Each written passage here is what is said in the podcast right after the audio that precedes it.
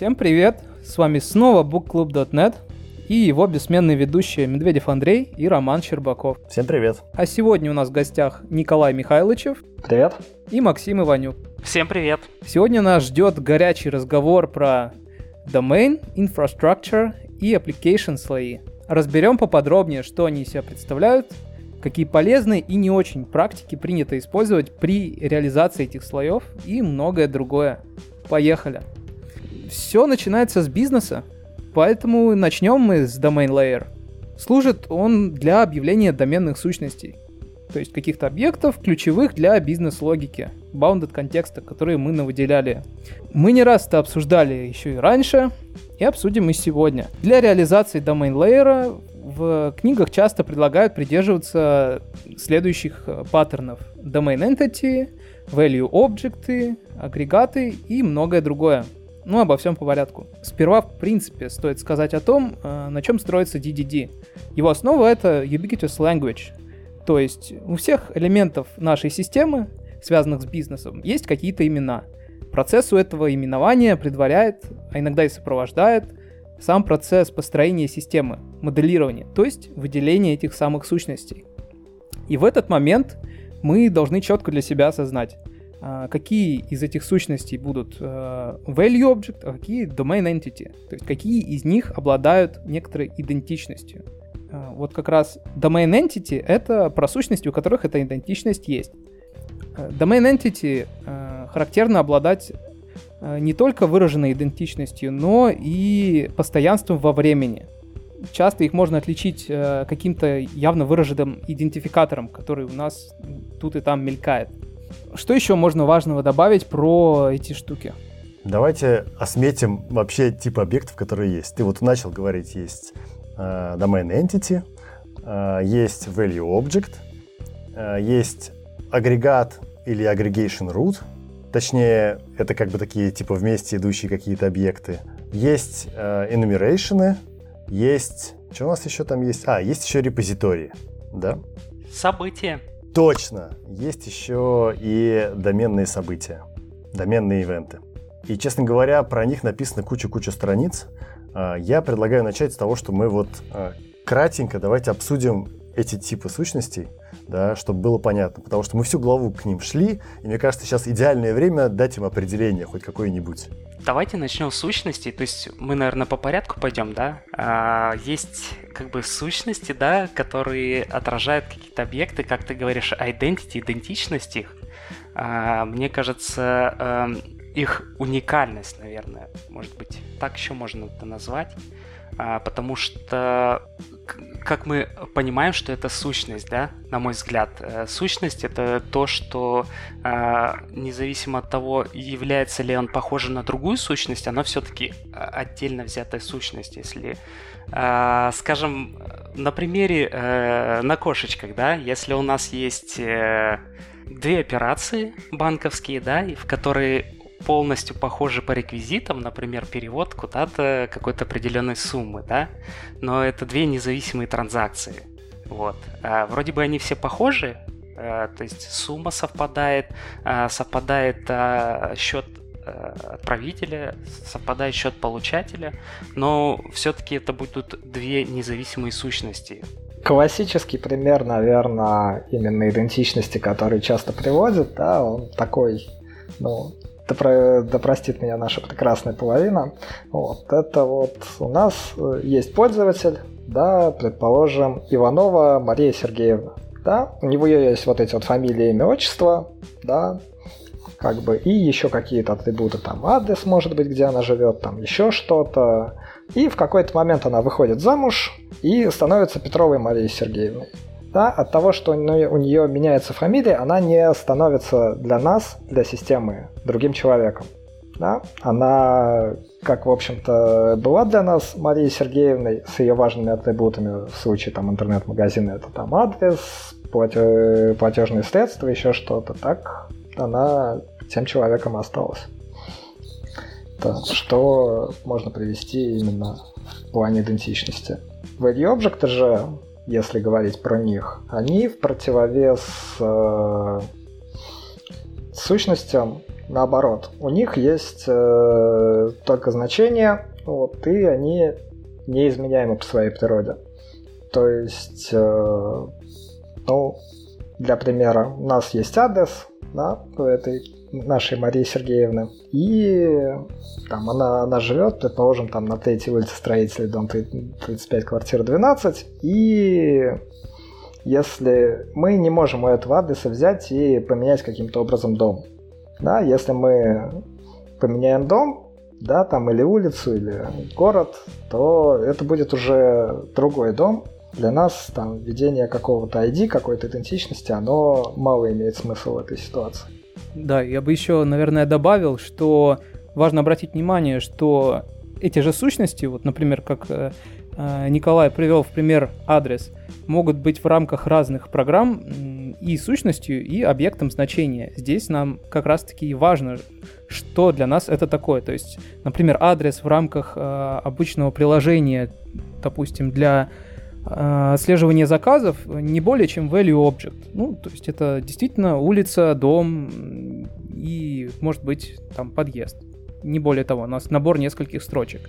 А для какой-нибудь э, системы э, снабжения электропитанием э, нам важно, что находится на конкретном э, адресе, и, возможно, он обладает какой-то своей отличительной чертой. Может быть, там находится подстанция или какая-то особенность с ним связанная. Э, нам важно их отличать друг от друга. Тут же можно, наверное, сказать, что нам важен и адрес, когда это просто адрес доставки. Э, мы же можем отправить не туда, вот. И все-таки тут, мне кажется, что два одинаковых адреса, если это э, value object, ну, адрес, наверное, такой вырожденный случай, то есть э, value objects, они взаимозаменяемые, и они э, идентифицируют себя своими атрибутами как целиком. А в сущностях у нас обычно есть какой-то, скажем, суррогатный Э, идентификатор, который нам позволяет, независимо от того, что меняется э, сущность, все-таки идентифицировать, что это он, все, все еще тот же объект. Наверное, не совсем удачное слово объект, а все та же сущность. Вот, кстати, интересно, а, я пробовал, когда читать книжку, попробовал ее читать на английском, и потом посмотрел, как автоматический перевод вот, э, есть на сайте Microsoft. И читать на русском невозможно эту главу именно из-за того, что перевод вот этой терминологии базовой DDD а, постоянно разъезжается. То есть ты вообще не понимаешь, о чем идет речь. И, честно говоря, ну, я понял, что эту главу надо строго читать на английском. И глядишь, только так и можно понять вообще, о чем идет речь. Но я хотел вот еще э, под, обсудить то, что Максим начал рассказывать про транзакции, два вида транзакций, которые между собой очень похожи. У них там есть какая-то своя внутренняя идентичность, да, что они там уникальные там где-то эти транзакции, но при этом сами они разные. Я правильно понимаю, что ты э, хотел сказать, что есть похожие типы сущности, то есть domain entities, просто в разных доменах находящиеся, что вроде бы это два разных вида платежа каких-то или там транзакции, но э, ну, максимально похожи друг на друга, но при этом они абсолютно разные, э, наверное, потому что в разных контекстах находятся, да? Или как? А, не совсем. А, мое понимание сущности такое, что э, ну, чем отличается value object от сущности в целом? И там, и там есть атрибуты, верно? Вот. Но у нас есть э, небольшое требование к value что они неизменяемы. То есть они вот э, определяют, они идентифицируют себя своим набором атрибутов. А, но э, сущность не может себя идентифицировать своим набором атрибутов, потому что может существовать две сущности одновременно в одном и том же контексте, совпадающие по атрибутам, но являющиеся разными сущностями. А, технически, э, если вот пример был как раз про перевод как транзакцию, то есть если ты сделал две транзакции, это две разных транзакции. А если кто-то сделал э, э, скажем, там два заказа, это два, они по содержанию могут быть одинаковыми, там не берем учет, например, даты, они будут обязательно разными, да, а, но по сути это будет два заказа, два одинаковых заказа. Вот. Э, если говорить же о value объектах, то два одинаковых value объекта можно рассматривать как один value object. Понял, спасибо большое. Похоже на правду? Думаю, что ты абсолютно прав. По крайней мере, я понял примерно так же, что в книге говорят. Я небольшой эксперт по DDD, но мне показалось описание в книге довольно, скажем так, хорошо разжеванным для новичков, как я.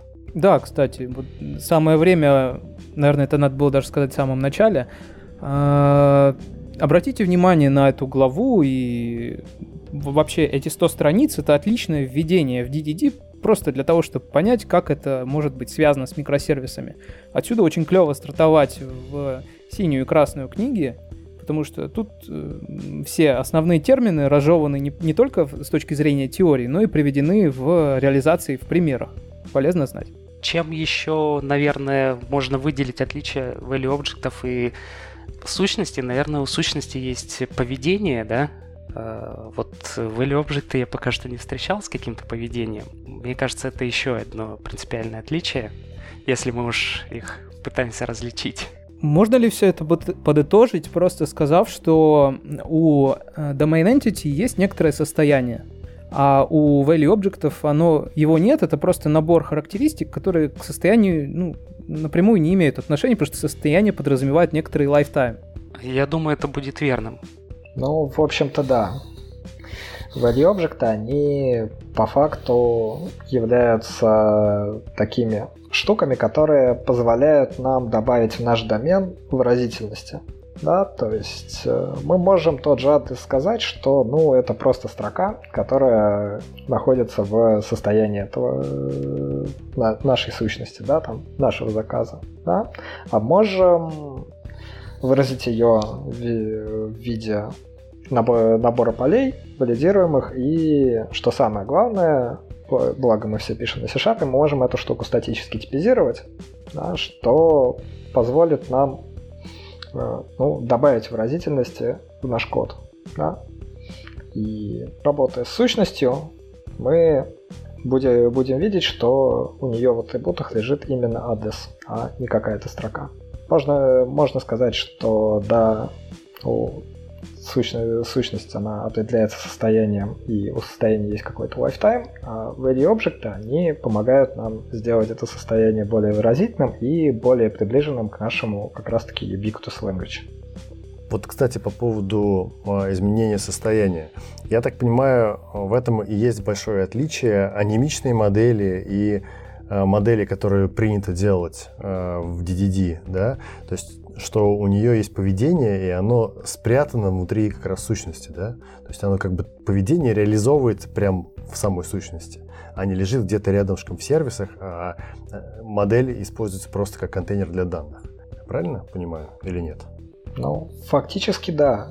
У тебя, если ты делаешь именно богатую модель, то у тебя основное требование к богатой модели это инкапсуляция. Да?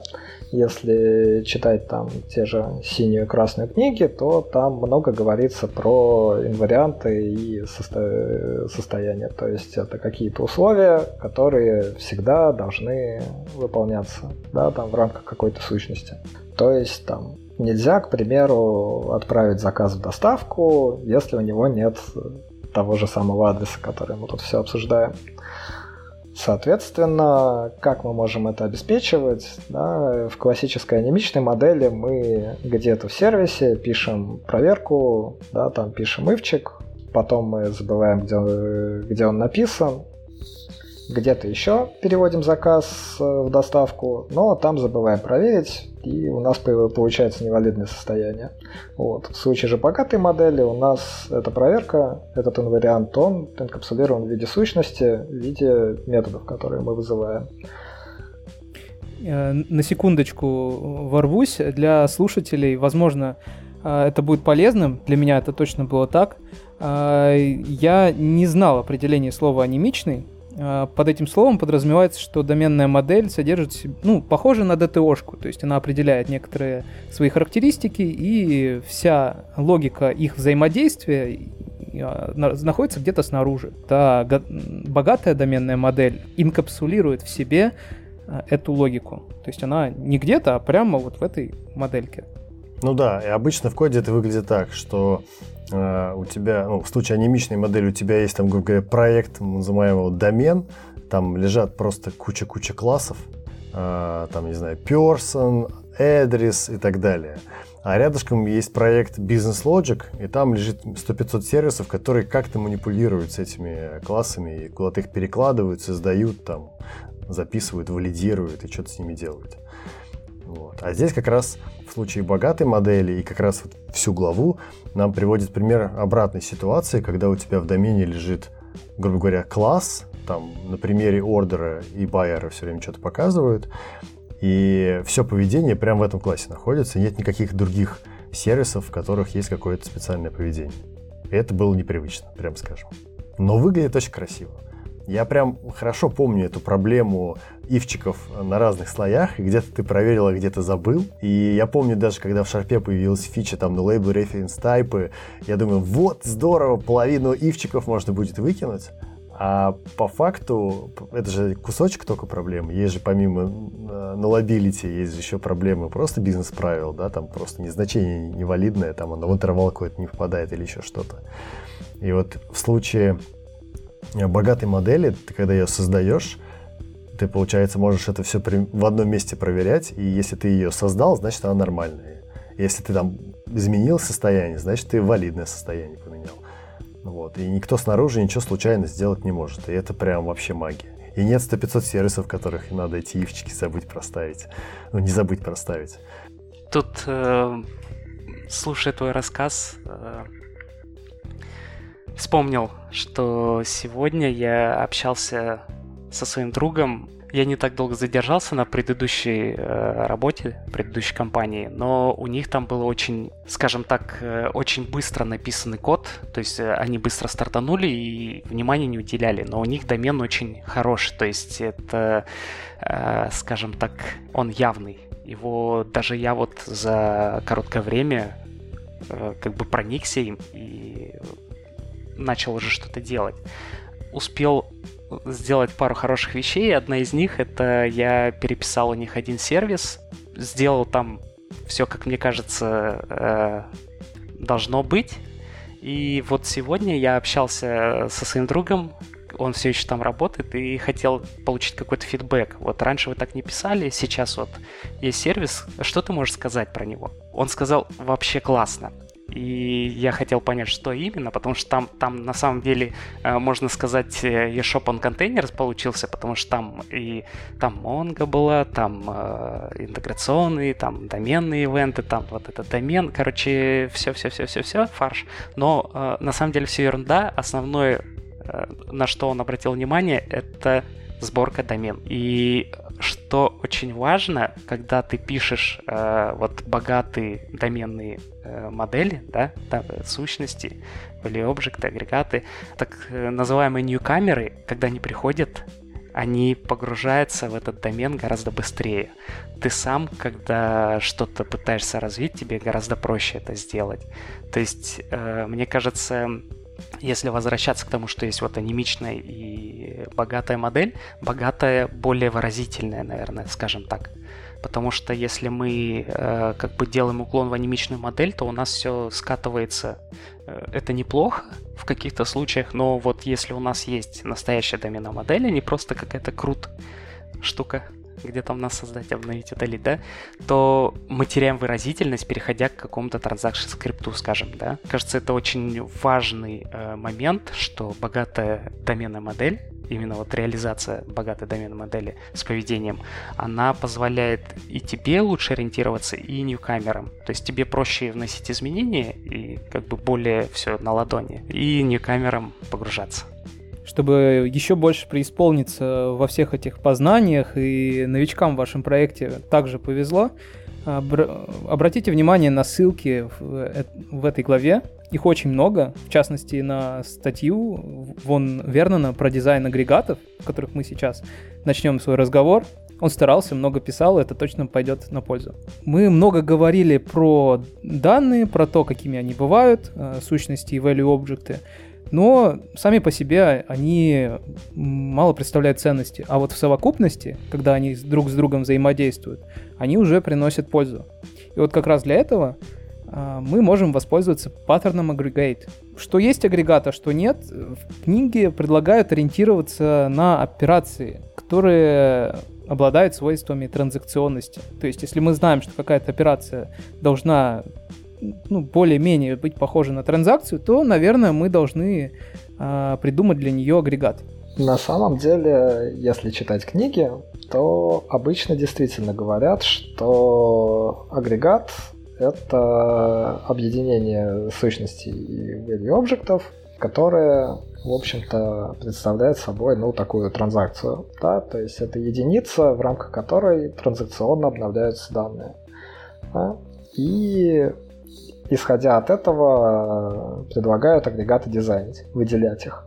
Но каких-то именно эвристик на самом деле по выделению агрегатов э, предложить доста- достаточно сложно, потому что инварианты, которые должен обеспечивать агрегат, они могут быть достаточно обширными. И если пытаться абсолютно все бизнес-правила соблюсти в рамках агрегата, то может э, выясниться, что у вас агрегат занимает всю вашу базу данных, и вам просто тяжело будет его поднимать каждый раз э, в память, чтобы что-то с ним поделать, проверить какие-то бизнес-правила. Мне, кстати, показалось после прочтения этой главы, что агрегат э, сам по себе это ну, не сущность критичная для бизнеса. А корень агрегата, то есть aggregate root, может быть э, тем самым domain entity, который представляет основную ценность и который действительно обладает инвариантами. А вот э, сам агрегат э, может ими и не обладать. Ну, на самом деле, у меня сложилось тоже сначала такое впечатление, но потом в какой-то момент времени я, кажется, осознал, что под агрегатом просто подразумевается именно совокупность всех этих объектов, и когда ты возьмешь aggregation root, в котором у тебя содержатся там какие-то child айтемы, да, там подчиненные объекты, какие-то value объекты, которые там какие-то там набор пропертей у него закрывают, еще что-то. И вот это в совокупности и вытаскивает из базы все данные, ну, грубо говоря, да, то есть, типа, когда ты соберешь этот агрегат, чтобы наполнить его данными, ты ее и выкачиваешь в этот момент базу. Примерно про это Николай сейчас, мне кажется, говорит. То есть, как бы сам агрегат это ничего, агрегат это совокупность этих, этих объектов в какой-то суперпозиции, что ли, да, так можно сказать? Или это неправильно? Чаще всего агрегатом выделяется какая-то какая-то сущность, да, то есть мы проанализировали нашу модель, посмотрели на инварианты и вот поняли, что заказ, да, там, это агрегат.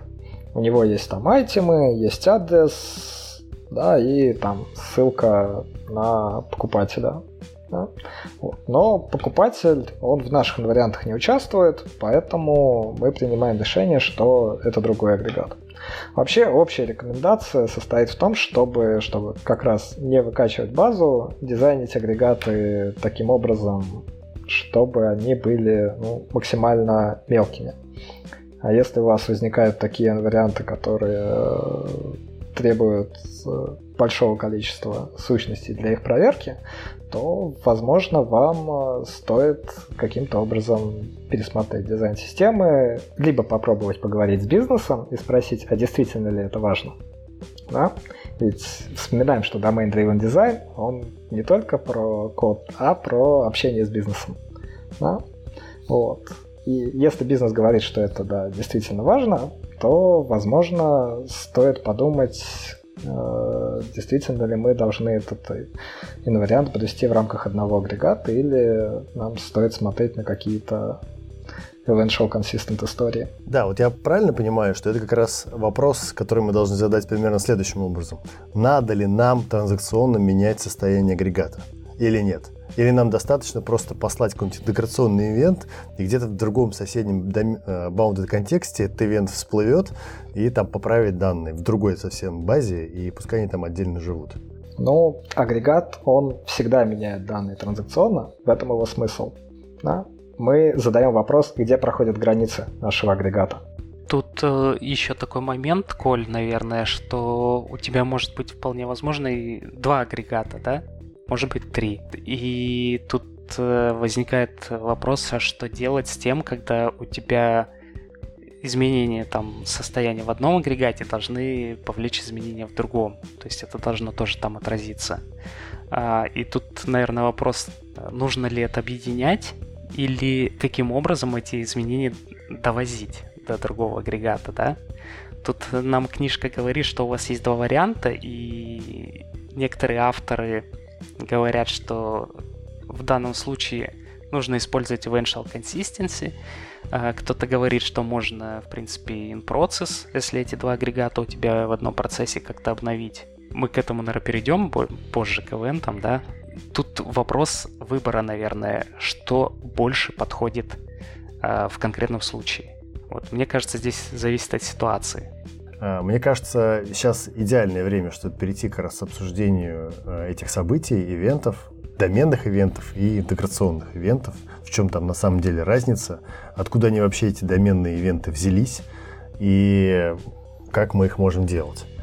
Вот, потому что я, насколько понял из этой головы, но это чуть ли не самое главное вообще в domain-driven дизайне, вот эти доменные ивенты. Потому что да, построить модели можно, да, там поведение в них запихать можно, но вся магия начинается тогда, когда ты а, поведение начинаешь заворачивать в доменные ивенты или потом в будущем даже, возможно, интеграционные ивенты. Но самое главное не это, что у тебя эти ивенты обрабатываются там как-то э, отдельными процессами, хендлерами и вот это все, что тебе, в общем-то, и развязывает руки, что тебе, в общем-то, и добавляет эту магию легкого расширения, там, соблюдения принципов Solid и так далее. Я ведь правильно понимаю, что это вот, по сути, э, краеугольный камень добра? Ну, наверное, ивенты делают э, весь домен в целом живее, наверное, всю эту систему, да? А, она уже больше похожа на какой-то живой организм, который как-то реагирует и показывает это, когда что-то в нем произошло. Поэтому, да, ивенты, они очень важны, скажем так, э, чтобы наиболее полно отразить, скажем, какой-то домен, так или иначе придется оперировать ивентами, и они в конце концов станут, скажем так, э, помощниками в выражении нашего контекста. Здесь, мне кажется, важно разграничить понятие между э, э, доменный ивент и интеграционный момент. Первые мы используем как раз-таки для взаимодействия э, моделей внутри одного домена, чтобы они как-то друг на друга воздействовали, но при этом это было более-менее близко. То есть один bounded контекст. Когда уже мы начинаем общение между несколькими микросервисами и вылезаем за рамки этих контекстов, то тогда уже можно говорить про интеграционные события, и относимся мы, соответственно, к ним немножко по-разному. А я вот немножко не так понял. А, я понял, что у тебя в идеале надо все поведение доменной сущности сводить э, к стрелянию доменными ивентами, а вот хендлеры, которые э, реализовывают э, эти, точнее реаги, реагируют на эти ивенты и какие-то порождают действия, вот они могут делать что-то внутри, уведомлять соседний домен, э, уведомлять э, соседнюю доменную сущность, слать интеграционный ивент, записывать что-нибудь в базу, я не знаю, любые сайд-эффекты делать. Мне кажется, вот в этом э, прикол. Давай, Коля, помоги мне, пожалуйста. В общем-то, ты верно описал суть. А вот без доменных ивентов наши сущности, агрегаты, они могут э, только поддерживать свое состояние в ответ на то, что мы вызываем на них какие-то действия. Да? Доме... Доменный ивент это, по сути дела, способ передать эти изменения за пределы нашего агрегата, за пределы сущности. Да? И повесить на них, как ты правильно заметил, какие-то сайд-эффекты. Да? Есть э, подход, про него в книге упоминается тоже, но не раскрывается, когда у нас доменные ивенты действительно становятся ядром описания. Можно сказать, ядром нашей модели — это event sourcing. Когда у тебя сущность, она представляется как стрим событий, и в принципе, в ответ на какие-то действия извне не делает ничего, кроме как генерирует события. А уже в ответ на события у нас меняется состояние и происходят какие-то другие вещи в домене. Да, в том числе связанные с какими-то внешними историями, да, там он, это событие, оно может трансформироваться в интеграционный ивент, улететь куда-то, мы можем у себя внутри какую-то работу проделать по коммуникации с внешним миром и так далее. Тут, э, пока мы не уехали далеко, мне кажется, стоит упомянуть э, такой момент, то есть подчеркнуть, скажем так, что вроде бы все круто, просто ты такой сказал, тут entity, тут value object, да, тут aggregate, э, вот aggregate root, это хвостик из-под земли торчит у морковки, за который ты этот aggregate root таскаешь, да, а, но важно, а, мне кажется, о, это самое важное, наверное, не ударяться во все вот эти вот паттерны, то есть они сами не решение. Решение — это тот код, то, тот behavior, который ты описываешь и как ты его описываешь. Мне кажется, а, чем а, проще это ты сделал, чем а, ближе и применил как там скажем так, не в ущерб, конечно, как можно меньше абстракций, тем лучше у тебя э, будет эта выразительность. И тут главное не обмануться и не рассчитывать на то, что ты разобьешься по полочкам, по категориям, да, и у тебя получится супер DDD нет, э, не получится. Потому что я вот часто это замечаю, что э, люди как бы там прочитают одну книгу, другую, они оттуда возьмут вот эту вот терминологию, все это, но они это воспринимают, не, ну, как бы мы все его не, не воспринимаем это все одинаково абсолютно, но в целом какому-то общему знаменателю, наверное, вот в э, этом представлении, наверное, надо стремиться. Я соглашусь с Максимом. Главное действительно вот, э, не упарываться во все эти паттерны и не забывать, что как бы самое главное, чтобы ваш код он отражал ваш бизнес, да, то, для чего вы его делаете. Вот. Да, если даже э, у вас там будут какие-то огрехи, вам покажется, что у вас недостаточно чистая сущность или какие-то ненастоящие value объекты, если оно отражает ваш бизнес, если оно выразительно, если оно не порождает каких-то дополнительных ошибок и дополнительного оверхеда на поддержку для вас, да, это будет куда лучше, чем четко разложить все по паттернам и сделать все как в книжке. Э, я просто хотел добавить, вот э, я там немножечко по ссылочкам походил, чтобы немножко так такой мини дип дайв, да, э, и вот я вспомнил одну фразу, я прочитал Джимми Богарт в одном, он там небольшой пост писал, и этот пост касался валидации, и ему ответил э, один его, наверное, подписчик, что я с тобой в корне не согласен, и тоже такой длинный комментарий ему написал. Э, в ответ Джимми Богар тоже написал, и он резюмировал в конце фразы «simple beats pedantic».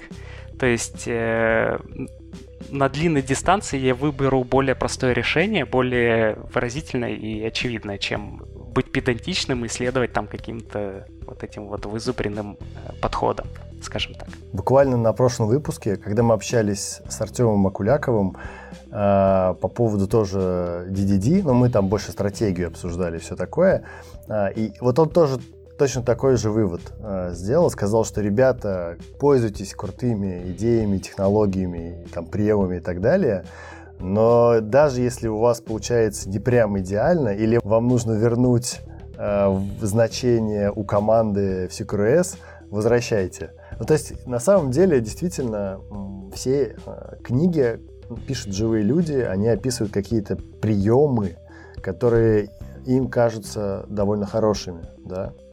А в целом, наверное, сообщество тоже считает, что это хорошие приемы, раз такую популяризацию оно получило. Но всегда есть какие-то особенности, возможно, легаси, возможно, сложный домен, возможно, какая-то ошибка проектирования, еще что-то. Неважно ну, бывают ситуации, когда нужно немножко срезать угол или сделать не так, как э, делают все вокруг. Но при этом у тебя, если все работает, и все более-менее понятно, и оно, главное, более-менее надежно работает, то значит решение правильное. Мне кажется, так. Да, супер. Пока мы еще не убежали от этой темы, Могу еще рассказать э, про то, что э, рекомендовал Влад Хононов э, в своей недавней книге про DDD для Domain Driven Design. Важный момент, что не нужно пытаться затащить к себе сразу все. Да, то есть мы сейчас поговорили про богатую модель в целом, про агрегаты, про сущности, про value объекты, про то, как их выражать, да, и так далее. Но Возможно, вам все это сразу не, ну, э, все это сразу не нужно. Если вы только начинаете что-то делать и пока еще не до конца понимаете домен, не нужно пытаться сделать его сразу по event к примеру. Потому что потом, скорее, скорее всего, если вы допустили, к примеру, там какую-то ошибку или неверно это проанализировали, ну или просто вы потратите много времени на как раз-таки выражение вот этого вот всего, а оказалось, что у вас домен очень простой, там две сущности и пара операций. Возможно, его быстрее и проще было бы сделать на классических анимичных моделях и сервисах. Да, и у меня есть даже пример из реальной жизни. А, в одной компании делал небольшой проект, там вдвоем как-то небольшую систему запроектировали, и там за пару месяцев мы ее сделали. И мы там тогда не прочитали, на самом деле, ни одной крупной книги к тому моменту, но почитали несколько статей, и вот как-то захотелось нам всякие Onion Architecture, вот это модели и так далее. DDD мы там тогда тоже это слова использовали, я помню, в обсуждениях. Но по факту мы сделали что? Мы сделали кучу анимичных моделей, в итоге их получилось не очень много. А, неявным образом для себя выделили агрегейшн руты, а потом а, в слое бизнес-логики, который мы довольно неплохо так изолировали от инфраструктуры и так далее, мы закрыли транзакциями операции, которые надо было, по сути, реализовывать в богатой модели. Я вот сейчас книжку читаю э, и понимаю, что ну, если я просто сделаю там выделю 10 строчек кода, сделаю Ctrl-X и вставлю их в aggregation root, который у меня тогда получился, то у меня получится нормальный такой DDD-шный паттерн с богатой моделью и поведением внутри. Потому что как раз э, оно там все красиво, правильно меняет. И у меня на самом деле это получилось на сервисных, на, на сервисных слоях. Просто вот я прям глаз, руками писал эту транзакцию. Здесь вот начать, здесь закончить. Там выполнял там 5-6 операций. Если сейчас на этот код глянуть, то его будет легко переписать. Ну, вообще прям халява. По сути, домен я, получается, понял правильно, сущности в нем выделил более или менее правильно, просто поведение записал не там, где надо. Но при этом более или менее все, все остальное хорошо получилось. И отредактировать, наверное, такое будет не очень сложно. Другое дело, что если бы проект был побольше и пожил подольше, то, наверное, так вот через Ctrl-X, наверное, уже его к красивому решению не приведешь. Скорее всего, оно уже будет размазанное по всему солюшену. И это вот, наверное, больше про это предостерегают нас авторы книг. Да, у меня есть обратная история, когда как раз э, ну, сейчас вот, по сути, меня на проекте, да, это проект с кучей аними анимичных моделей, сервисов, ну, вроде бы по луковой архитектуре, как ты говоришь, но анимичные модели, сервисы, все по классике. И мы упустили момент, когда нужно было делать вот этот вот переход. Да, и я получил одну, казалось бы, достаточно изолированную фичу, и попытался ее сделать на богатых моделях, но в итоге я потратил на это достаточно много времени и не смог, потому что система уже была вся в спагетти коде, вся сильно связанная друг с другом. В итоге я убил вдвое больше времени, чем сделал бы это, как и было. И, в общем-то, мало чего, чего достиг, потому что у меня не получилось выделить нормальные инкапсулированные сущности по итогу. Это к вопросу, наверное, уже о сложностях внедрения этого подхода в Brownfield, э, Brownfield проекта. Да. Если у кого-то тоже были такие истории, то вы можете поделиться в комментариях. Коль, а вот э, его планируется развивать? Вот, скажем, э, у тебя же, наверное, развилка каждый раз либо опять потратить много сил, либо быстренько просто, но как бы увеличить вот этот вот груз, да? Если он у вас продолжать будет жить то ты так и будешь э, вносить изменения легким образом, скажем так, по наименьшему пути сопротивления. Скажем так, э, бизнес и сроки, они не оставляют мне выбора, кроме как идти по пути наименьшего сопротивления. Да, так что в текущих задачах это, вероятнее всего, будет наиболее оправданный подход в рамках текущего проекта. Но в каких-то более крупных задачах и такой достаточно отдельном функционале мы будем пытаться отпиливать эту историю и уже в отдельных модулях в изолированных, пытаться пилить богатые модели, потому что бизнес-логика, она продолжает разрастаться, усложняться, и так дальше жить нельзя. Там э, небольшое экстраполирование, оно позволяет, наверное, другими глазами посмотреть, когда ты вот этот график сложности видишь, ты э, он более убедительно действует, чем когда ты выбираешь либо легко, либо чуть-чуть инвестировать. А обычно вот э, со мной, знаешь, в какой-то момент произошло э, такое, наверное, озарение, когда я почувствовал на себе вот эти вот э, быстрые решения. Не я один такой на самом деле, но э, в какой-то момент я понял, что сколько было сэкономлено и сколько, допустим, сегодня, в сегодняшнем дне потрачено, то есть несоизмеримые вещи. Не делать так никогда, наверное, вряд ли. Но уже когда ты приступаешь, ты дважды думаешь, как бы можно позволить себе сделать здесь вот эту, такую халяву или нельзя. Вот поэтому сеньоров и не надо допускать на стартап. Так, друзья, пришло время пройти дальше и окунуться в слой инфраструктуры и поговорить про репозиторий паттерн. Честно говоря, для меня это, наверное, самая трики часть э, этой книги, потому что ну, типа репозиторий я использую каждый день. Во всех проектах, в которых я участвовал, если была база, так или иначе был какой-то iRepository. Вот, iRepository то, iRepository все. И что-то мы никогда особо не парились и ходили из iRepository прям в BD. Вот. И вроде у нас все было более-менее нормально, и контрактики хорошие. Мы даже их в доменный слой клали, эти репозитории интерфейсы, а реализацию в проект с инфраструктурой, и все хорошо работало. А в книге, короче, говорят про что-то другое.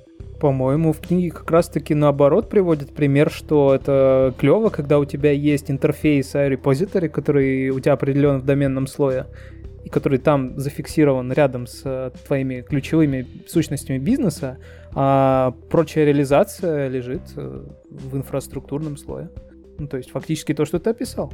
Да, все так. Но вот как раз трики эта глава оказалась потому, что я почитал, как писать реализацию, и понял, что она не так выглядит, как я рассказал только что. Там все по-другому. Репозиторий — это, в общем-то, интерфейс для работы вот с хранилищем, где у нас э, хранятся где бы они там не хранили сущности наши, да. А, и более того, репозиторий логично делать на а, агрегат. То есть а, мы читаем и сохраняем транзакционный агрегат. Поэтому репозиториев э, в нормальном, так сказать, э, домене здорового разработчика должно быть столько же, наверное, сколько э, агрегатов. По факту репозиторий, ну, это абстракция над хранилищем. Да, мы должны доставать из него агрегат, чтобы всегда достать его целиком, да, если мы там говорим про реляционную базу, про Entity Framework, это там всегда проблема, да, один из аргументов, почему нужно использовать репозиторий и не стоит использовать DBSet, да, потому что репозиторий позволяет вам проконтролировать, что вы достали весь агрегат и не забыли ничего заинклюдить. Раз. Да, второй момент. Репозиторий предоставляет вам дополнительную абстракцию над э, тем, как вы в целом храните данные. Да, если вы, вы используете DBSet, у вас есть реляционная база и все. Да, у вас э, нет пути рефакторинга в сторону усложнения модели, к примеру, в сторону event того же. Да, репозиторий, в случае с репозиторием, вы просто заменяете реализацию репозитория с э, реляционной базы на Event Store, меняете модель, меняете модель, чтобы она писала ивенты, и у вас все работает like charm, ничего в другом месте не нужно переписывать. Мы так делали. Я вот э, хотел сказать, что как э, репозиторий э, предлагает использовать, наверное, как, какую-то абстракцию, да, э, которую можно еще замокать. То есть, когда ты можешь там тестировать, ты, у тебя есть интерфейс, ты его можешь замокать, и вроде удобно, да? Но по моему опыту это не очень-то и оправдывает себя в том смысле, что ничего сложного э, заиспользовать реальную базу данных, да, и чтобы запустить свои тесты. Я, наверное, даже больше еще укрепил свое мнение, когда я прочитал, опять же, у Джимми Богарта о том, что он предпочитает э, не, исполь... не, не писать такие тесты, в которых мокается репозиторий. То есть он вместо этого запускает базу данных. тут вот э, то, что ты, Коля, сказал по поводу Event Store, мне э, ну, так ни разу не делал, даже не думал об этом, потому что это, наверное, другая интерпретация, да, данных. То есть, мне кажется, репозиторий должен сильно поменяться, разве нет? Ну, репозиторий меняется, но интерфейс остается тем же самым. Ну, то есть ты как получал сущность по ID, так как там сохранял ее, да, что там у нас еще бывает в репозитории, какие методы? Мне кажется, что только два метода должно быть, да, получить сущность по ID-шнику, да, и сохранить новую. Он так остается. А, реализация у него, да, будет другая. Он выгребает стрим событий, э, создает агрегат пустой, загоняет в него эти события, они проигрываются, получается текущее состояние, да. А вот про сохранение, то есть э, я, я просто сейчас э, как новичок, э, мне, мне интересно, э, вот вы когда сохраняли, вы, получается, брали события из э, сущности, из агрегата, да, и, и сохраняли их, а не сам агрегат. Да, да, там э, так же, как, в общем-то, и в реализации, которая предлагается в книге, она не имеет э, к вансорсингу отношения, но тем не менее в агрегате есть э, список доменных событий, и агрегат в процессе выполнения своей логики, он дописывает туда эти события, которые предоставляют представляют его состояние. И при сохранении мы достаем оттуда все события и складываем их в стрим агрегата. Круто. А, не думал с этой стороны, что вот для меня не было оправдания существования репозитория. А вот если посмотреть с этой стороны, то вполне себе. Вот, потому что мне всегда казалось, ну, чем DB контекст, да, не Unit of Work, чем он не репозиторий, да, э, там все, в принципе, есть. А, на самом деле, вот у меня тоже немножко в голове путаница есть постоянная. То есть а, мне нравится, на самом деле, интерфейс iRepository, в который ты передаешь какую-то модель, там какие-то более-менее понятные операции в ней выполняешь.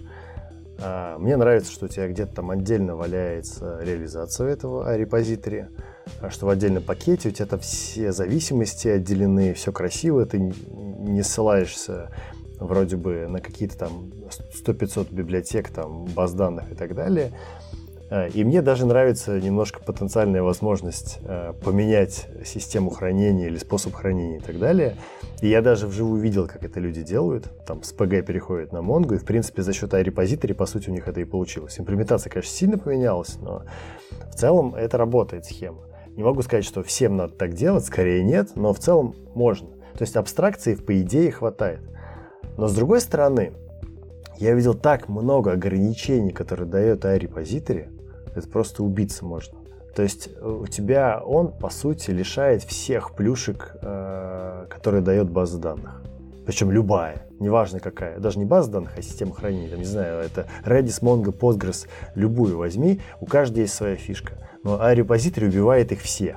Вот. И, кстати, из интересного, то, что я называю, наверное, репозиторием, в книжке называется DataAccess классом классическим. И я думаю, что это тоже проблема в моей голове. Ну смотри, мы говорим о фишках баз данных, ты, наверное, имеешь в виду iQueryable и всю его мощь, да? Поправь меня. Ну, в том числе, конечно. Ну, а еще можно запросы руками писать, прям, типа сложные какие-нибудь, хитрые и так далее. Транзакции создавать, там, много чего можно делать.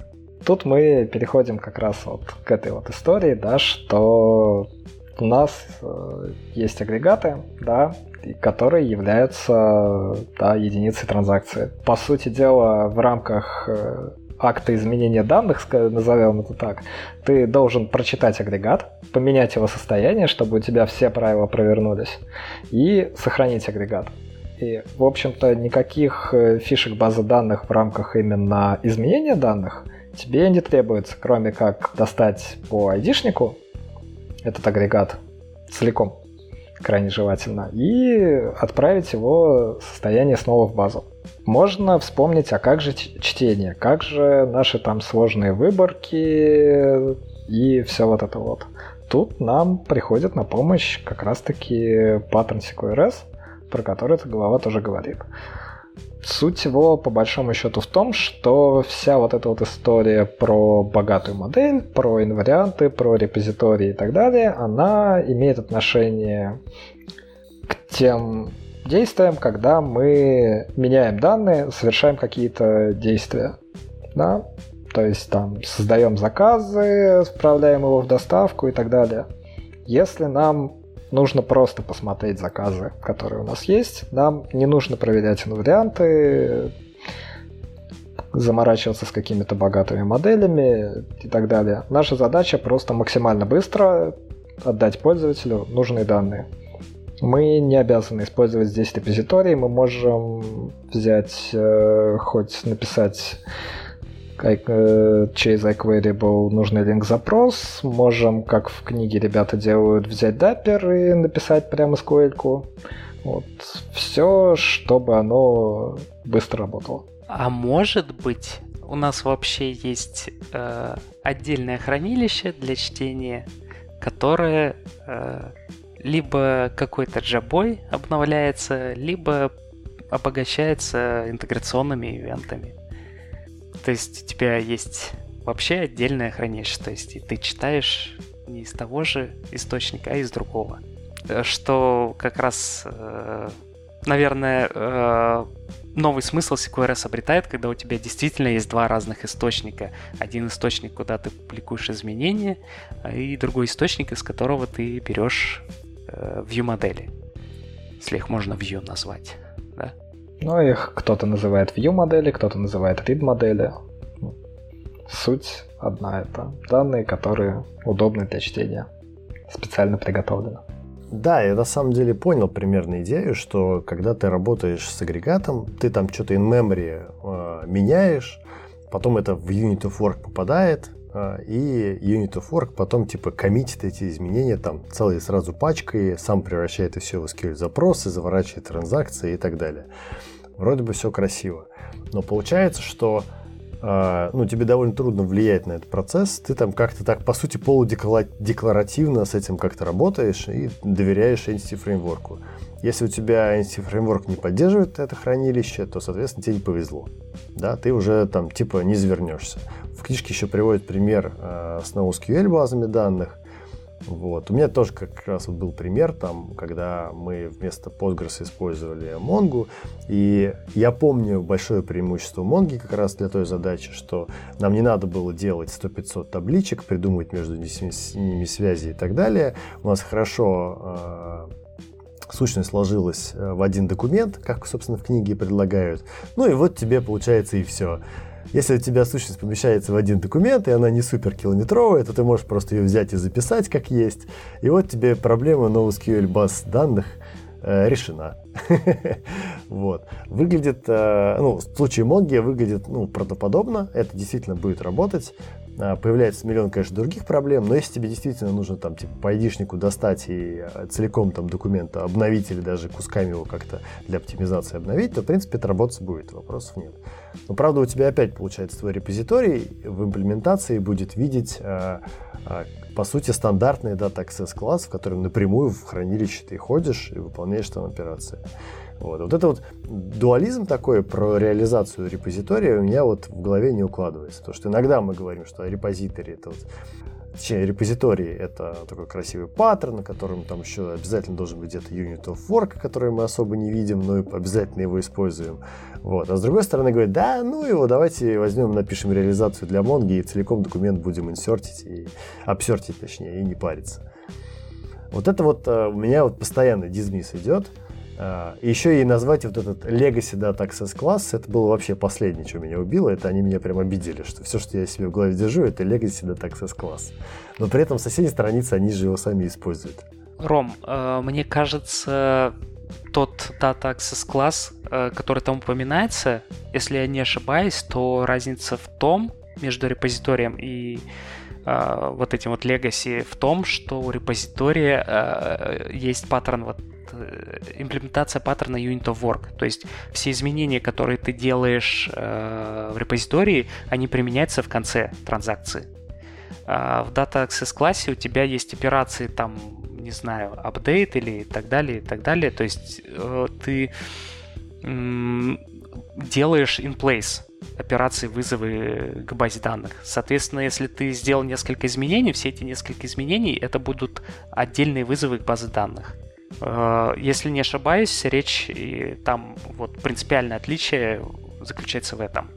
Ну, кстати, я добавлю, а, есть крутая картинка в этой главе, там, где рассказывается про э, имплементацию как раз инфраструктурного слоя. Э, и там на этой картинке очень клево нарисован. То есть у есть buyer aggregate, там есть order aggregate, Потом э, для buyer aggregate есть buyer repository, потом для order aggregate есть order repository, причем, я так понимаю, ордеры, ну, так как это э, сделано для агрегата, то там целиком э, сущность записывается, в том числе и order item, и все-все-все. Вот. И все они упираются, эти два э, репозитории, buyer repository и order repository, в один unit of work. И у этого есть как бы вроде как тайный смысл, да? что вроде как э, таким образом используя в том числе всякие доменные ивенты, да, мы можем, например, что-нибудь э, поделать э, с ордером, кинуть какой-нибудь доменный ивент, это что э, отреагировать в байер агрегате э, и что-нибудь там у него поправить, э, он там как-то попинает, наверное, репозитории, а потом, короче, это все одним большим скопом можно через Unit of Work записать в BD. Сразу и для байер агрегата, и для ордера агрегата если я правильно понимаю, вот это вот э, то, чего не, не хватает как раз, ну, там, например, в NoSQL, да, то есть такое тебе провернуть уже будет тяжело. Тебе все равно придется открывать какую-то в руками транзакцию, делать ее долгоживущей и так далее. Поправьте меня, если я что-то перегнул. Ну, тут нам на помощь приходят скопы, да, которые есть в ASP.NET Core.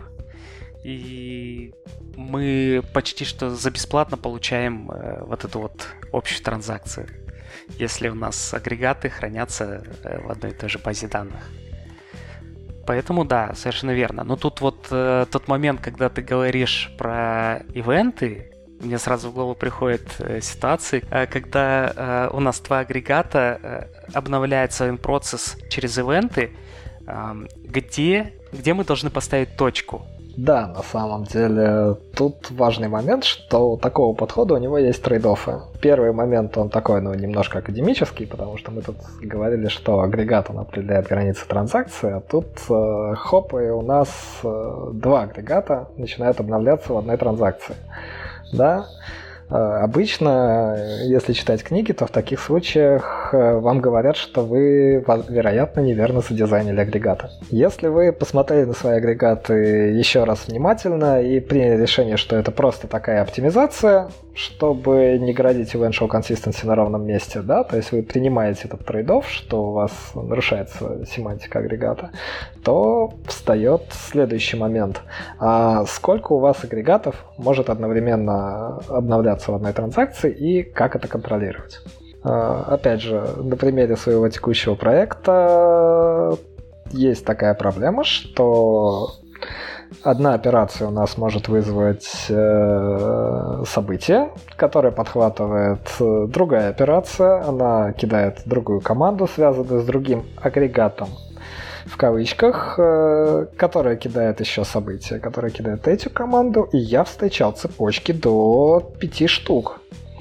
И потом возникает вопрос, а как распутать, в общем-то, эту лапшу, которая получилась, когда у тебя когда ты нажимаешь кнопку «Обновить кандидата», а у тебя что-то ломается в вакансии, она происходит, приходит в невалидное состояние. Ты задаешься вопросом, но я же ничего не делал с вакансией. И начинаешь распутывать это. Вот. И на такое вот распутывание может уйти очень много времени. Так что, когда вы применяете такую оптимизацию, вы должны очень хорошо понимать, что вы делаете. Это первый момент. А второй момент. Нужно следить, чтобы вы ни в коем случае не выходили за границы ограниченного контекста. Так, друзья, мы очень много поговорили про слой инфраструктуры. Кажется, даже в книжке было меньше написано, чем мы обсудили, и это здорово. Давайте переходить к следующему слою. Это application layer. И так здорово, что в книжке раздел про Application Layer начинается с Solid. На самом деле всю книжку она постоянно показывает примеры из где-то как они там всплывают так или иначе, э, там, как они там, в каких моделях, в каких реализациях там чему противоречат или нет. Вот. И здесь они, конечно, их не расшифровывают, просто дают там описание какое-то э, и ссылки. Вот, я думаю, что всем стоит еще раз их прочитать. Наверняка на каком-то собесе их опять спросят. Вот. Ну и в реальной жизни они, конечно, правда полезные, вопросов нет, да. А, и половину из них мы все равно в день используем. Я не совсем понял, конечно, что прям вот, почему надо было выделить этот раздел так вот прямо для application layer. Наверное, больше про то, что там dependency injection очередной раз мы будем использовать, вот, и что мы там опять разделим классы, опять у нас будет 100-500 хендлеров, и поэтому у нас не будут расти классы, будет мало зависимости и так далее. Наверное, там к этому шла речь. Глава заканчивается разделом про имплементацию как раз application layer э, с помощью Web API. Ну и тут рассказывается приложение на SPNet Core, как делать. Я бы хотел еще в том числе поговорить про деление, что такое application. У нас же есть какая-то... Вот если мы обратим э, внимание на то, как это реализовано в этом э, примере eShop on Containers, то там у нас есть э, Ordering API, да, называется, если не ошибаюсь, API э, сборка, и в ней все там и команды, и валидация, и, ну и, в общем-то, контроллеры. Но есть э, немножко другое деление, да, альтернативное, когда у тебя, э, скажем, есть отдельная прям сборка, которая условно называется application.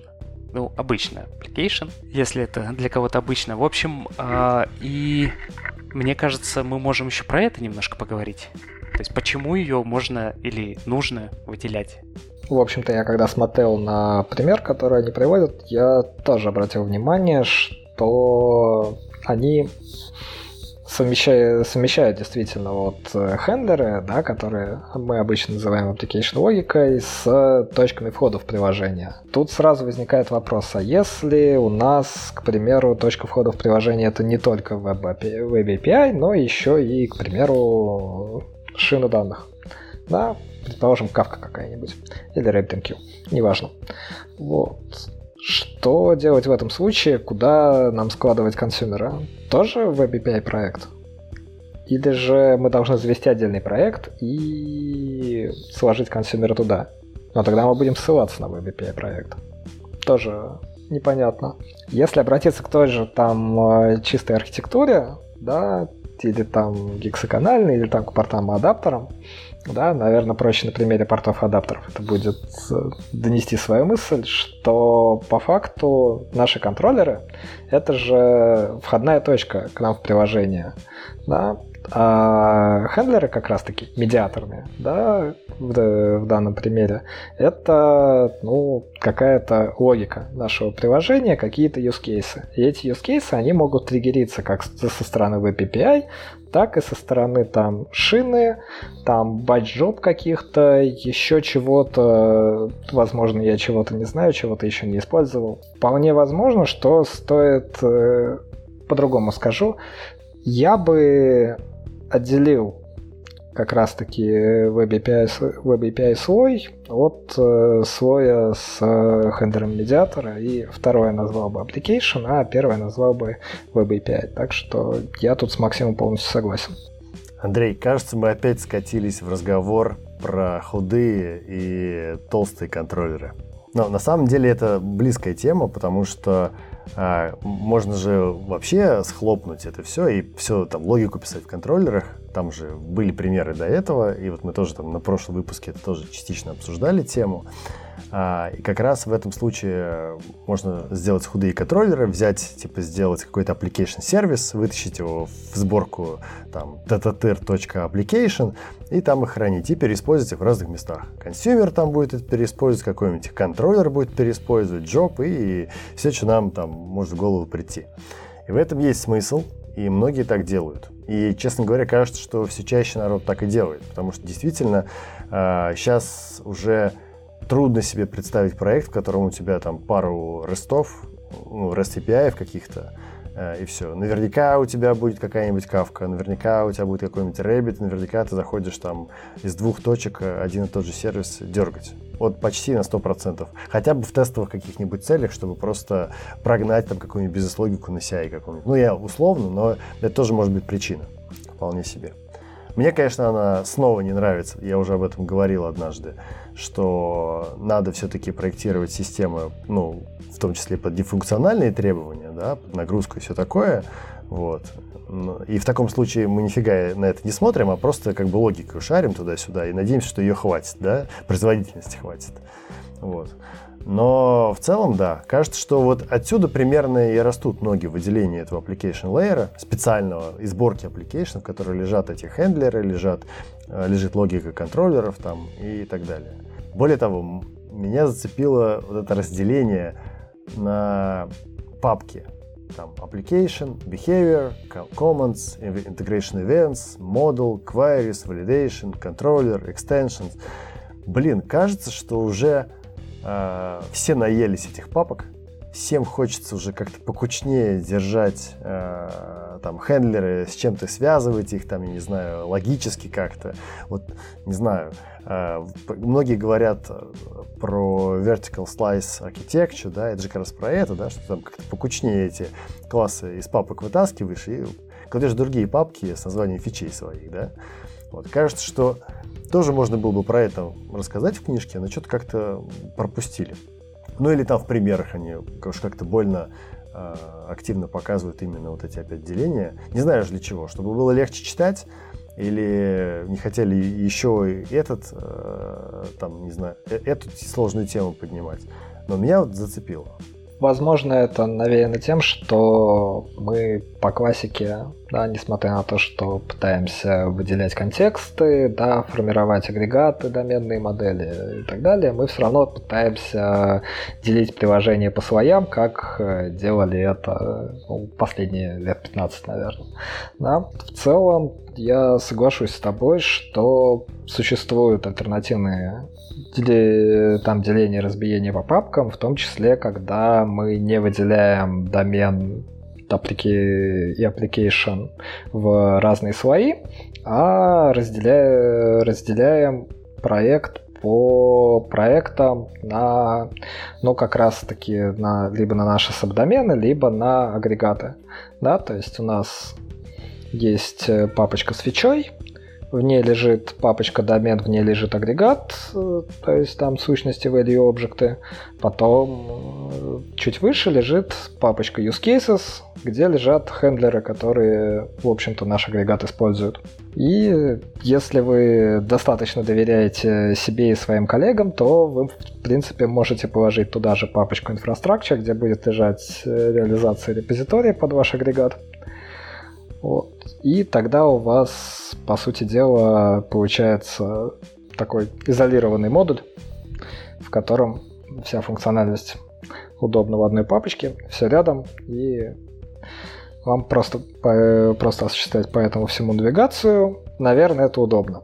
Сам я, честно признаюсь, никогда так не делал, но видел на проектах у коллег и пару раз на демонстрациях.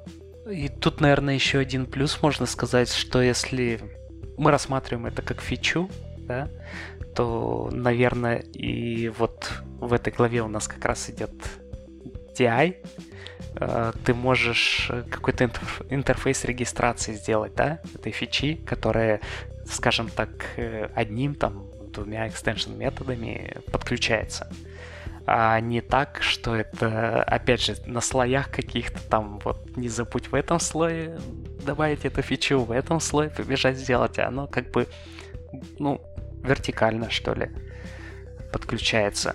Тут, конечно, вопрос, опять же, а как быть с кавкой плюс э, REST, например, или там gRPC. То есть э, их опять как, как в, одном, в одном слайсе делать, они же все-таки немножко вот в стороны расходятся, да? То есть, если у тебя чисто REST или там кавка, то вроде бы как фича, она, да, нормально. Все четко, все классно. А если у тебя взаимодействие, которое надо через э, кавку сделать или RabbitMQ, то у тебя уже какой-то небольшой процесс немножко ломает вот эту всю историю, мне кажется.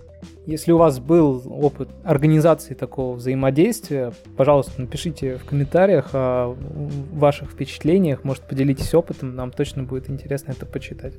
Ну, вообще, э, мне кажется, тут э, зависит. Да? Вот мы даже обсуждали уже, что всякие контроллеры, в том числе там gRPC, там, я не знаю, и консюмеры, это все-таки точки входа, и они, по сути, могут быть как бы триггерами для нашей какой-то application логики, да, вот этого слоя нашего приложения application. А, это, ну, как бы решаемая проблема. А вот как их там между собой, чтобы они уживались, Э, тоже вопрос такой открытый, да. Сейчас, опять же, популярны всякими куберами пользоваться, да, и там вроде как размер приложения лучше делать поменьше. И тогда, если тебя не сильно жмет по ресурсам, да, ну, наверное, ты сделаешь просто три разных приложения. Один REST API, второй какой-нибудь там gRPC, а третье у тебя будет э, приложение с консюмерами. Вот. А внутри запускать они будут шаренную common библиотеку, да, .application. Как бы вот как-то к этому, кажется, все сводится в современном мире. Да? Выглядит, что так. Потому что тебе так будет легче э, искать проблемы, тебе так будет легче за их мониторить, смотреть, кто больше жрет, там скелить там, и так далее. А потом тебе главное не забывать одновременно их обновлять в случае, если у тебя изменится инварианты в домене. Это правда. Но мне кажется, что даже если у тебя на продакшене, допустим, 50 э, инстансов одного приложения, то даже в этом случае тебе как бы как-то одновременно надо обновлять. Да? Тут даже, даже тут проблема это возникает. Но она, наверное, не такая острая. вот. Хотя тоже фиг его знает. Наверное, если у тебя еще 100-500 разных точек подключения, там еще сложнее контролировать да, эти состояния и следить за обратной совместимостью. Я бы не хотел прогонять через Rabbit какие-нибудь э, промежуточные типы сообщений, которые там уже учитывает поле, потом не учитывает поле. Ну да, короче. gRPC, говорят, тоже не так все, все гладко, как хотелось бы. Но, скажем, э, можно посмотреть на эту проблему по-другому, да? У нас, э, скажем, такие моноархитектуры, да, в сервисах, и все сервисы мы пишем, мы, разработчики, пишем с gRPC, например. Там уже, в общем, это не наша история и, наверное, не тема этой дискуссии. Есть какой-то сервис Mesh, да, который закрывает этот вопрос. И там уже трафик может гулять, наверное, как угодно. Через какие-то биндинги и так далее. Ну, это тоже вариант такой, чтобы, допустим, не рассматривать. Мы все-таки в таком мире живем, где уже это можно сделать. Мне кажется, мы упустили одну из э, важных характеристик э, domain entity. Это как раз то, что она в любой момент своей жизни должна быть валидна. Поэтому при любых попытках ее изменить, мы обращаемся к транзакциям, чтобы не было промежуточных состояний, когда она может быть сломана. Э, и в книге много говорится о том, как эту валидность сохранить, как ее поддерживать и как вообще ее можно реализовывать. Как раз нам предлагают для этого по большей части воспользоваться паттернами specification и notification.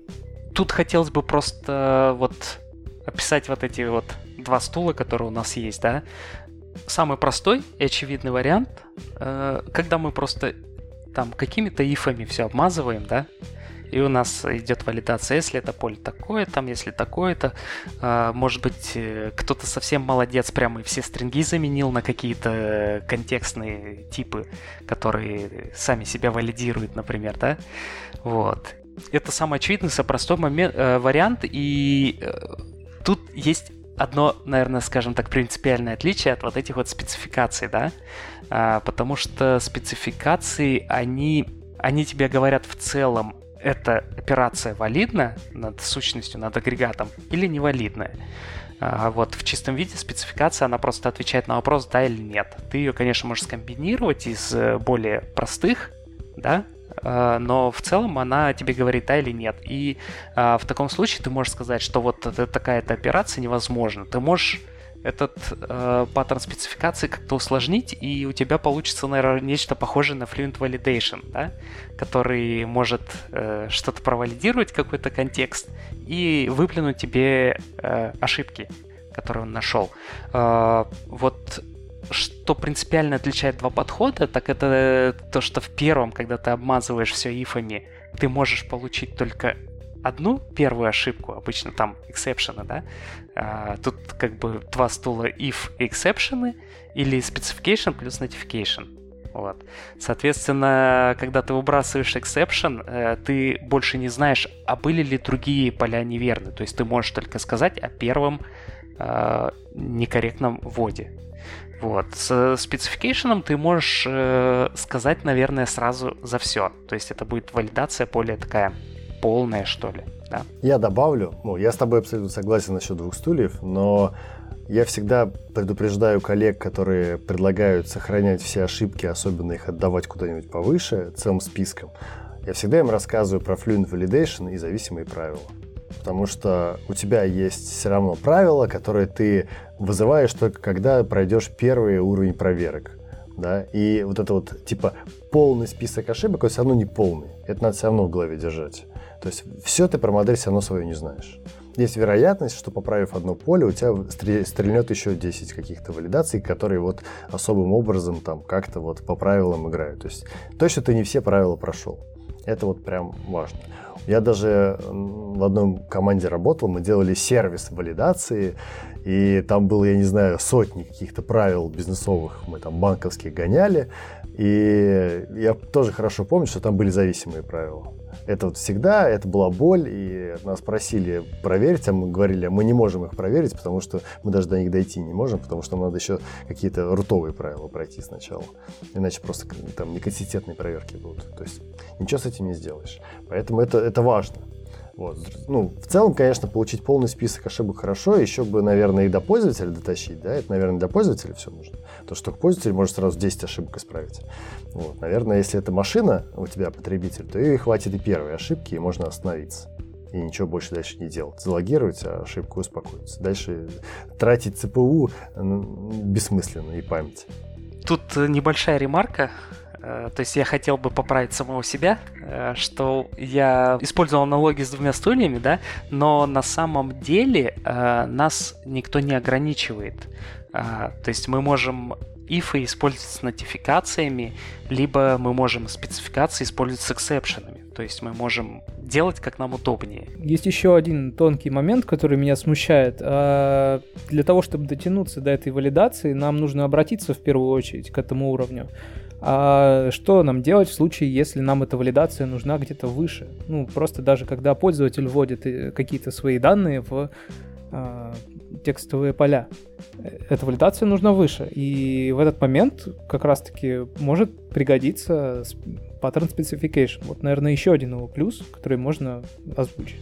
Мы, когда э, обсуждали вот, этот, вот, вот эту последнюю главу, э, мы по-моему, э, опустили момент с валидациями, кли... валидациями на стороне клиента, если не ошибаюсь. Да, то есть э, они, э, то есть валидации в домене ни в коем случае не отменяет валидации на клиенте, потому что тебе это дает я бы сказал, более живой UI, да, UX, когда тебе не надо делать раунд-трипы, вот эти вот безумные, там, пытаться что-то прочитать из базы, а клиенту сразу сказать, э, что что-то не так. Плюс у тебя еще могут быть валидации на уровне API, да? То есть у тебя какие-то модели прилетают, и ты, э, ну, обычно это команды, да?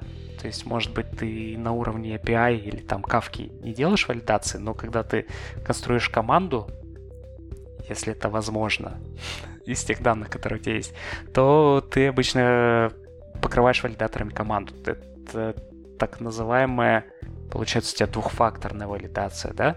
Когда у тебя валидируется и команда на изменения, то есть э, первоначально у тебя э, атрибуты значения какие-то валидируются, и в домене проверяются инварианты. А в книжке, по-моему, это называется two-step validation, то есть, видимо, двушаговая валидация, да.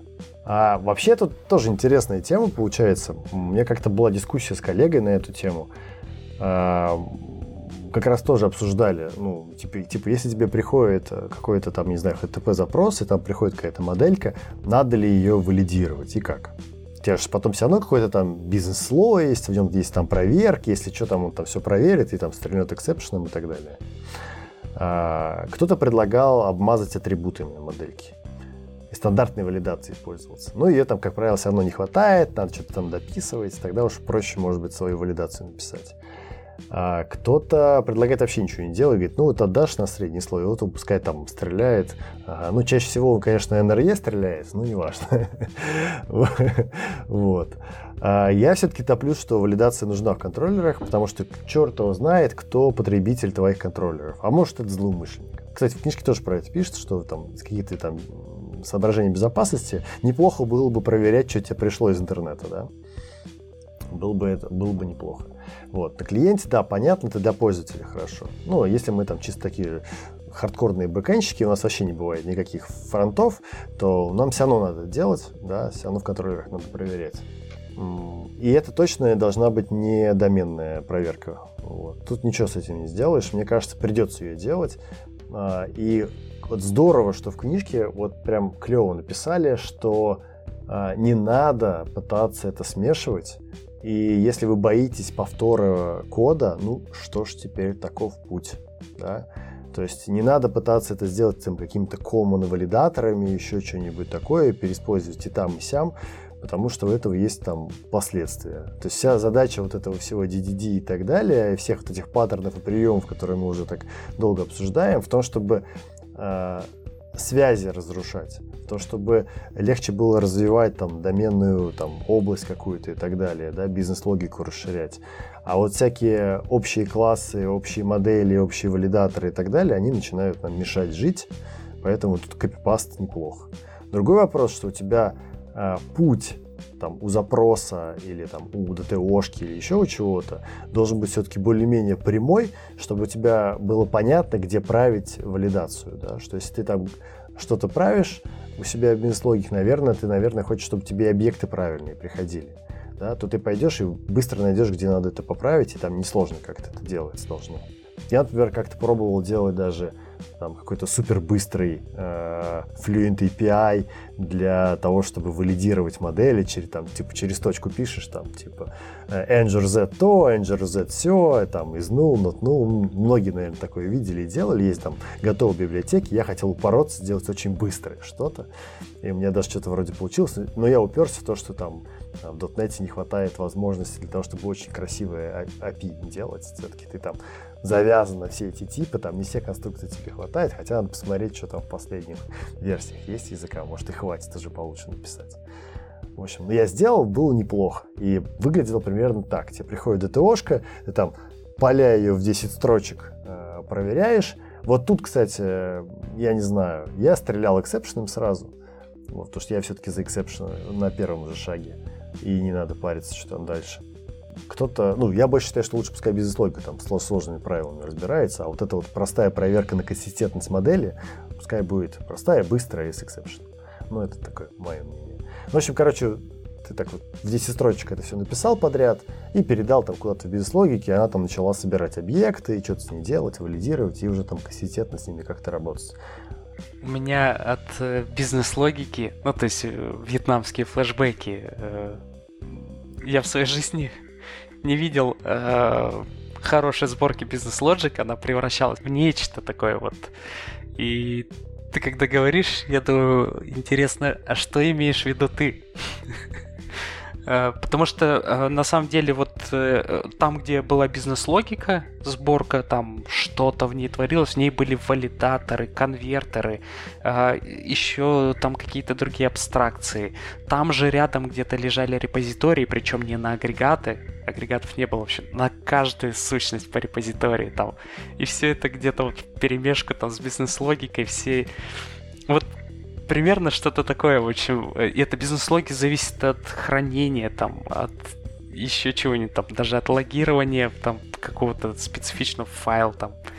В общем, что-то у меня вот с чем-то таким ассоциируется слой бизнес-логики. Я с тобой согласен, и я думаю, что почти вся книга примерно посвящена тому, чтобы вот на эти грабли в очередной раз не наступать, и нам рассказывают о возможных способах решения этих проблем. Мне нравится прям книжка. Честно говоря, сожалею, что не прочитал ее несколько лет назад. Но рад, что мы в такой компании сейчас ее обсуждаем. Думаю, на этой ноте можно закрыть эту главу, закрыть временно, потому что читать ее можно бесконечно, читать э, много других трудов. Вот. А дальше нас ждет обсуждение главы про наблюдаемость и отказоустойчивость. Спасибо, Максим. Николай, было очень круто, это был очень интересный живой разговор. Время пролетело незаметно. И это был самый большой выпуск книжного клуба. Я думаю, никто не сможет побить этот рекорд. Да, спасибо большое. Я очень рад, э, что меня пригласили. В общем, с вами было э, классно пообсуждать эту главу. Тем более для меня это новый опыт. Никогда я, скажем так, публично не, не выражался. Поэтому было и волнительно, и в целом клево. Спасибо вам большое. Да, спасибо, ребят, что позвали. Было действительно интересно и поделиться своим опытом, и услышать чужой, и, возможно, где-то поменять в том числе свои взгляды, да, и обратить внимание, возможно, на то, что, что я что-то делаю не так. Обмен опытом — это всегда классно. Согласен. А теперь пока. Пока. Пока. Пока.